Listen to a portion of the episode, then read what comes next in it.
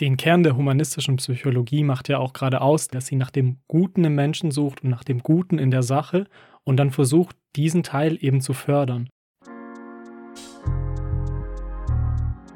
Und damit ein herzliches Willkommen zur heutigen Folge von Wenn einer etwas von sich gibt, der Psychologie-Podcast für Studierende und andere Amateure. Ich bin Melina Stock. Und ich bin Christian Lovritsch. Und heute soll sich bei uns alles rund um das Thema Persönlichkeitsentwicklung drehen.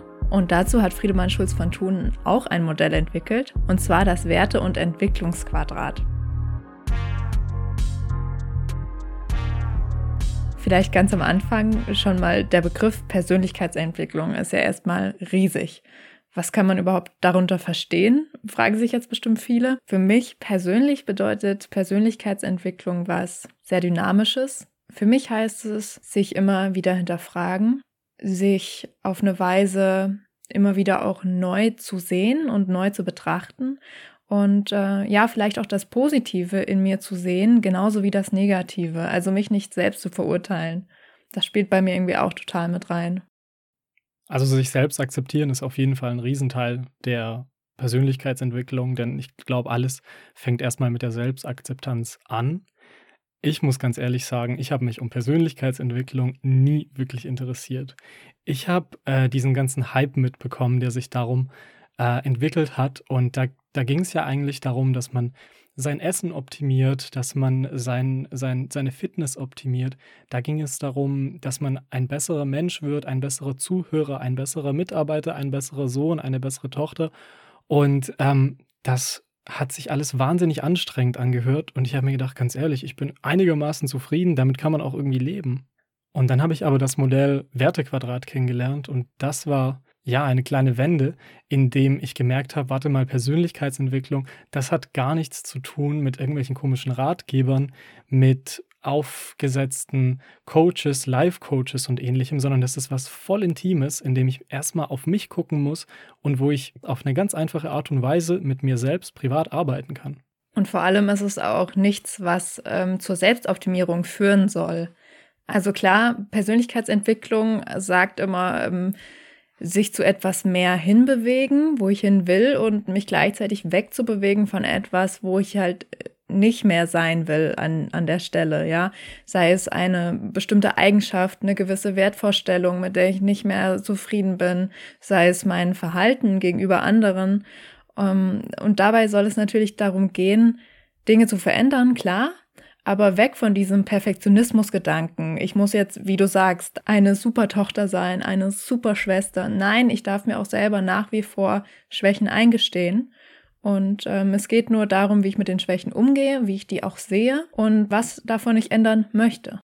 Stichwort Schwächen. Die meisten Ratgeber oder Persönlichkeitsoptimierungsvorschläge, die wir so wahrnehmen, ähm, werde eine bessere Tochter, werde ein besserer Mitarbeiter und so weiter, die gehen ja davon aus, dass du gerade wo bist, wo du überhaupt nicht sein willst, beziehungsweise an einem Punkt bist, der einfach schlecht ist. Und genau das löst das heutige Modell auf, das Werte- und Entwicklungsquadrat, denn es zeigt, im Kern steckt etwas Gutes in mir. Und wie das genau aussehen kann, das verrät uns jetzt Melina. Allein der Name Wertequadrat sagt uns ja schon, wie das Modell aussieht. Und zwar ist es wieder ein Quadrat, ähnlich wie beim Kommunikationsquadrat, mit dem wir auch eingestiegen waren in unseren Podcast und das eigentlich das ja, bekannteste Modell Friedemann Schulz von Thuns ist. Aber im Laufe der Zeit wurde eben auch das Wertequadrat ganz entscheidend ähm, für die Kommunikationspsychologie und hat auch immer mehr an Relevanz gewonnen. Das liegt einmal daran, dass es eben auch sehr einfach ist zu verstehen, sehr einfach sich selbst auch herzuleiten und auf sich selber abzustimmen. Anders als das Kommunikationsquadrat, wo es ja um die Seiten geht, stehen beim Wertequadrat die Ecken des Quadrats im Fokus. Und in diesen Ecken stehen vor allem Persönlichkeitswerte. Und das Werte- und Entwicklungsquadrat, das zielt ganz klar darauf ab, wie man einen gewissen Wert, eine Tugend oder sagen wir mal ganz einfach ein Persönlichkeitsmerkmal auf ein Modell visualisieren kann und zeigen kann, was man mit diesem Persönlichkeitsmerkmal alles gewinnen kann, aber wo auch die Gefahren dieses Persönlichkeitsmerkmals bestehen. In diesem Werte- und Entwicklungsquadrat stehen sowohl die positiven als auch die negativen Werte in den Ecken des Quadrats. Die negativen stehen dabei unten und die positiven Werte stehen oben auf den beiden Ecken. Jetzt ist natürlich die Frage, warum stehen da zwei Werte? Weil wir haben ja die ganze Zeit eigentlich nur von einem Wert gesprochen, auf den wir uns konzentrieren wollen. In diesem Quadrat stehen zwei positive Eigenschaften, positive Verhaltensweisen oder wie Christian eben ja gesagt hat, positive Persönlichkeitsmerkmale. Und Schulz von Thun geht in seinem Modell eben davon aus, dass diese beiden Werte nur im Zusammenspiel wirklich funktionieren und nur dann wirklich konstruktiv sein können. Um mal kurz aus den Ecken des Quadrates herauszukommen und in die Praxis einzutauchen, würde das quasi bedeuten, wenn ich ein sehr großzügiger Mensch bin. Dann brauche ich in mir auch einen Funken an Sparsamkeit. Die Werte Großzügigkeit und Sparsamkeit, die, die stehen ja in einer gewissen Spannung, sagt Schulz von Thun. Die sind eigentlich praktisch gegenteilig, aber ähm, beide trotzdem positiv. Das macht diese beiden Werte aus. Genau. Und Schulz von Thun sagt, die beiden Werte verkommen jeweils ohne den anderen Wert, die Schwestertugend, zu einer übertriebenen Form. Das war für mich am Anfang ein bisschen schwierig zu verstehen. Aber als ich mir dann überlegt habe, wenn ich sehr sparsam bin, jetzt mal das Gegenteil, einfach immer nur darauf gucke, dass ich nicht so viel bezahle, immer nur sehr günstig einkaufe, ich aber auch situativ überhaupt nicht großzügig sein kann. Also mir diese Großzügigkeit abhanden kommt, was würde dann passieren? Dann werde ich zum Geizkragen. Und so merkt man, die beiden Werte sind in einem gewissen Balanceverhältnis, in einer gewissen Spannung und der eine ohne den anderen eskaliert dann sozusagen. Der Vollständigkeit halber kann man das gleiche jetzt natürlich auch auf der anderen Seite des Quadrats machen, was du gerade mit der Sparsamkeit gemacht hast. Denn die Großzügigkeit kann eben auch in ein Extrem verkommen in dem eben keine Sparsamkeit dabei ist. Wenn ich jetzt zum Beispiel ähm, mir immer nur das teuerste kaufe, wenn ich ähm, gar nie auf den Preis schaue, dann ähm, ist es natürlich so, dass auch dieser Wert verkommen kann und in dem Fall eben ja zu einem Verschwendertum, zu einer Verschwendung, die man ja eigentlich auch nicht möchte. Und äh, so ist es beim Geiz und bei der Verschwendung so, dass sie eigentlich ja aus sehr positiven Werten raus resultieren.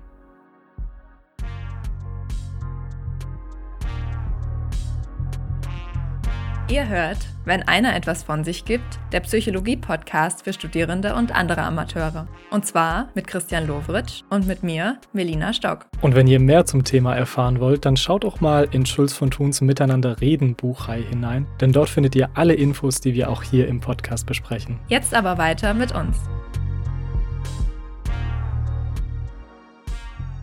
Und wenn ihr euch jetzt fragt, wie passen diese ganzen Infos auf ein Quadrat mit vier Positionen, dann ist das eigentlich viel einfacher, als ihr denken würdet.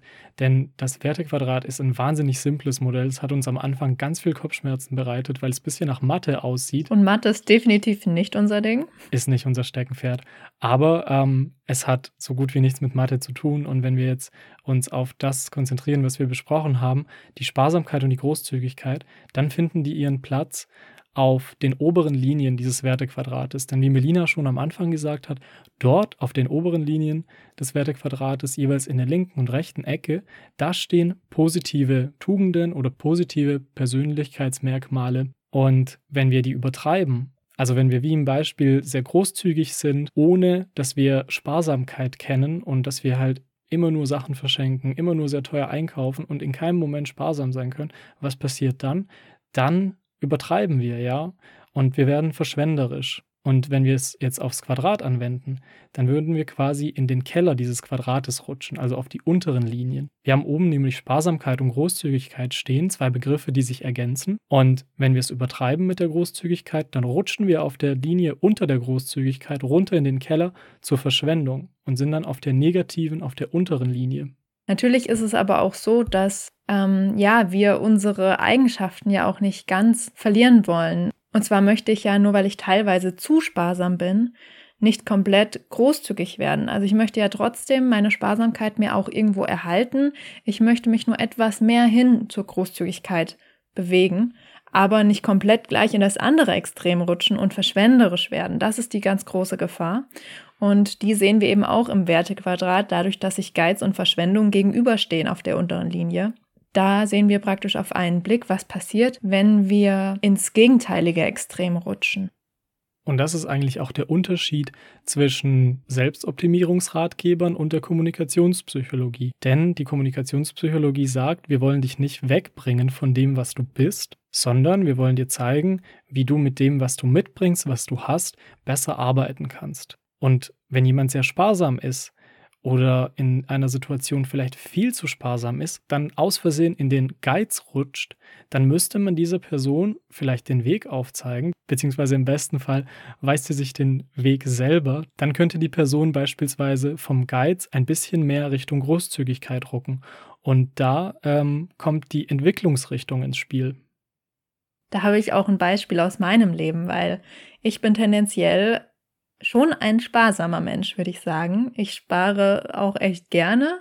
Ähm, ich gebe, also denke ich jetzt mal, nicht so viel Geld aus, aber es gibt eine Zeit im Jahr, wo mir das vollkommen egal ist. Und das ist die Weihnachtszeit.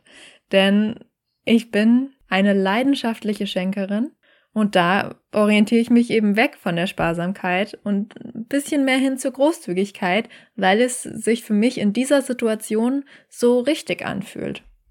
Und da sagst du es eigentlich schon. Also in dieser einen speziellen Situation oder lass es auch zwei, drei Situationen im Jahr sein. Wir wollen ja nicht geizig werden. Ähm, denn wir können mit dem Wertequadrat einfach situativ uns dahin bewegen, wie es uns gerade passt oder wie es gerade für uns richtig ist. Und das ist der Mehrwert dieses Wertequadrats, dass wir zeigen können, wir sind gerade beispielsweise ein bisschen zu geizig gewesen und wo müssten wir hin? Wir müssten ein Stück weit mehr zur Großzügigkeit. Aber da kommt es auch nicht darauf an, genau den Mittelpunkt zu finden zwischen Sparsamkeit und Großzügigkeit. Das ist eben auch nicht das, was Friedemann Schulz von tun möchte, sondern er möchte eben diese Dynamik haben in der Persönlichkeitsentwicklung. Also, dass man mal sagt, ja, heute ist mal mehr Großzügigkeit angebracht und äh, morgen geht's dann aber wieder darum, brauche ich diese 25. Hose in meinem Kleiderschrank oder nicht? Dann bin ich vielleicht morgen wieder ein bisschen sparsamer. Warum lachst du? Ich finde es immer sehr lustig, wenn wir sagen, Friedemann Schulz von Thun möchte. Ich denke, er ist ein super Autor, er ist ein Wahnsinnspsychologe. Ähm, und einfach ein, ein Riesendenker, ja. Aber, aber ich weiß tatsächlich nicht, was der Mann möchte. Ja, das ist jetzt eine sehr freie Interpretation seiner uns heiligen Schrift. Und ähm, ja. Genau. Gut, man muss, da muss man halt schon argumentieren. Er möchte ja mit seinem Werk auch was aufzeigen. Er möchte mit den Modellen, die er formuliert hat, möchte er, und das weiß ich auch von ihm, da möchte er sich auch selbst mithelfen. Denn er ist einfach ein Mensch, so haben wir es auch in den Werken gelesen, aber so sagt er es auch immer wieder in Vorträgen oder bei Auftritten. Er ist ein Mensch, der es einfach wahnsinnig gerne visualisiert hat, damit er Sachen besser versteht, damit er versteht, warum handeln wir so, wie wir handeln oder äh, besser gesagt, wie kann ich mir selbst ein bisschen helfen, dass ich ja konstruktiver handle oder dass ich in die Richtung komme, wo ich hin möchte und die zu mir passt. Ja, gerade auch vermeintlich ähm, komplizierte Vorgänge wie Persönlichkeitsentwicklung. Wir haben schon eingangs, haben wir ja gesagt, ein Riesenbegriff, ein Riesenwort. Wo fängt man da eigentlich an? Ja, das ist ja eine Riesenfrage. Persönlichkeitsentwicklung, ich glaube, da sagt ja niemand zu Nein, aber es ist natürlich auch erstmal eine Sache, an die man sich rantrauen muss. Und innerhalb dieses Prozesses ist es natürlich um vieles einfacher, wenn man eben ein Modell hat, das einen da anleiten kann und einem helfen kann, sich eben zu entwickeln. Und wenn ihr euch jetzt fragt, wie entwickle ich mich denn weiter mit Hilfe dieses Quadrats? Also was fange ich denn jetzt an mit diesen Ecken, in denen beispielsweise positive Werte stehen, die ohne einander nicht können und äh, in die Gefahr laufen, dass wenn eines der beiden fehlt, dass es zu Übertreibungen kommt? Wie komme ich denn weiter mit diesem Modell, das mir aufzeigt, okay, du bist irgendwie sehr sparsam, pass auf, du könntest in den Geiz rutschen. Äh, wie hilft mir das? Also ich habe damals ein bisschen gezweifelt. Ich habe mir gedacht, hm, kann mir das wirklich helfen? Aber dann, als ich mal ein Thema hatte, ein ganz privates, wo ich gemerkt habe, okay, ich ähm, weiß eigentlich, wie ich so bin und ich weiß auch, wo ich hin muss oder hinkommen möchte, aber ich weiß nicht, wie ich das angehen soll. Dann habe ich mich ans Wertequadrat erinnert und habe mir das aufgeschrieben, wo ich quasi jetzt stehe wo ich übertrieben habe, beziehungsweise was mir passiert ist mit, mit, meiner Übertreibung von etwas, was eigentlich super war äh, in seinem Kern. Und ich habe dann gesehen, hey, ich habe mir das jetzt aufgemalt Und es war echt ein kleiner magischer Moment, denn dann in den Situationen, die dann folgten, habe ich immer wieder daran gedacht, boah, jetzt sei doch mal beispielsweise ein bisschen, bisschen großzügiger. Oder jetzt, jetzt könnt ihr doch auch mal die Stunde Pause. Oder im Gegenteil, jetzt, jetzt spar doch auch mal. Geh doch nicht immer äh, draußen essen. Koch doch auch mal oder geh zumindest in die Mensa, wenn du schon draußen isst. Also so ein Wertequadrat, das ist zwar ein Quadrat und man hat das auf einem Blatt Papier stehen, aber man nimmt das schon irgendwie mit. Also man verinnerlicht das auf eine gewisse Weise. Das kann einem schon in, innerhalb dieses Prozesses unheimlich helfen. Ich habe das auch ähnlich erlebt, Christian. Ich war auch am Anfang sehr skeptisch und dachte mir, ja gut, jetzt habe ich hier was auf einen Zettel gemalt äh, mit, mit vier Seiten. Ich bin nicht so zeichnerisch begabt, also war es auch kein Quadrat. Es war irgendwas zwischen Rechteck und Quadrat und äh, die Linien waren auch nicht gerade oder irgendwas. Das Werteoval. Ja, so ungefähr. Und dann stehen da jetzt diese vier Begriffe oder Umschreibungen. Und was hat das jetzt eigentlich wirklich mit mir zu tun? Aber dann war das eben auch, dass ich mich wirklich mal hingesetzt habe und für mich persönlich eine Situation durchgegangen bin, wo ich mir dachte, gut, da hätte ich jetzt lieber anders gehandelt. Dann habe ich mir halt Gedanken gemacht, ja, wie hätte ich denn lieber anders gehandelt, auf welche Weise? Und habe mir das dann eben auch durch Gedankenarbeit dann eben auf ein Wertequadrat gemalt, gezeichnet, geschrieben ich kam dann wieder in eine ähnliche Situation und habe wieder in meinen Augen falsch gehandelt, also so wie ich eigentlich nicht handeln wollen würde. Und dann ist mir direkt das Wertequadrat wieder in den Kopf gekommen. Und äh, ich habe gedacht, ja Mensch, hm, ich habe es mir doch erst aufgemalt. Also es ist auch ein Prozess, aber in den Situationen, in denen man merkt, okay, das war doch mein Thema, das hatte ich mal aufgemalt, da wird einem auch immer wieder ins Gedächtnis gerufen, wie man es eigentlich lieber machen möchte. Und dadurch entwickelt man sich eben Dadurch ist es ein Prozess hin zum Besseren oder hin zu dem, womit ich mehr zufrieden bin. Und ganz unter uns, liebe Zuhörerinnen, das passiert meistens unterbewusst. Und von daher ist es eine wahnsinnig bequeme Sache, das Wertequadrat einmal aufgeschrieben und einmal verinnerlicht das ist ein Selbstläufer. Denn wenn man dann echt dran glaubt, hey, ich, ich stecke gerade voll im Geiz drin, unten im Keller dieses Quadrates und ich muss mich ein bisschen entwickeln hin zur Großzügigkeit, sonst mag mich doch kein Mensch mehr und ich mich selbst vor allem nicht, ja, dann geht das mit dem Wertequadrat wunderbar, weil dann kommt die eine Situation, in, denen, in der man dann nochmal noch mal extra sparen würde und dann merkt man aber, hey, erinnere dich ans Wertequadrat, da habe ich doch ein Gespür für entwickelt. Ich bin da irgendwie jetzt auf einem guten Weg. Von daher, es ist ein unterbewusster Prozess und ja, das macht es echt einfacher, als erstmal eine Anleitung durchzulesen, wie ich denn großzügiger werde. Und unterm Strich kommen dann eben diese positiven Aspekte raus. Ähm, ich merke, wo stehe ich eigentlich aktuell? Ich merke, wo will ich hin? Ich merke aber auch, wo will ich nicht hin? Was ist die Gefahr? Und äh, ich merke auch gleichzeitig vielleicht bei anderen, hey, der hat sich jetzt vielleicht so und so verhalten, aber durch das, durch das Bewusstsein, dass hinter jedem Fehlverhalten oder jedem vielleicht nicht ganz glücklichen Verhalten auch immer ein positiver Kern steckt. Durch dieses Bewusstsein schaffe ich es vielleicht, meine Mitmenschen auch besser zu verstehen und ihnen mit mehr Empathie zu begegnen. Also das ist praktisch nicht nur ein Tool zur Selbstklärung, sondern auch zum besseren Verständnis anderer Leute. Und bevor wir jetzt zum Schluss kommen, möchte ich wirklich nochmal betonen, dass es kein Werkzeug zur Selbstoptimierung ist, ja. Also wirklich lediglich zur Entwicklung auf jeden Fall, aber nicht dieses Perfektsein, nicht dieses Optimum rausholen. Jetzt lacht Melina gleich, wenn ich das sage. Was denn? Kommunikationspsychologie ist nämlich keine plastische Chirurgie. Ah. Denn wir wollen mit dem Wertequadrat quasi nicht in eine statische oder in eine gezwungene Tugend verfallen, die wir irgendwie toll finden oder die uns aufgesetzt wurde durch irgendeinen Ratgeber, sondern wir wollen situativ dahin, was für uns und für die Umwelt, für die Mitmenschen richtig ist. Und wir können uns da frei in dem Quadrat bewegen. Wir können zwischen den Werten, die angebracht sind, entscheiden und aussuchen. Und indem wir es verinnerlichen, können wir ja vielleicht ein bisschen zielorientierter mit unserer Persönlichkeit umgehen und den Alltag ein bisschen bewusster bewältigen.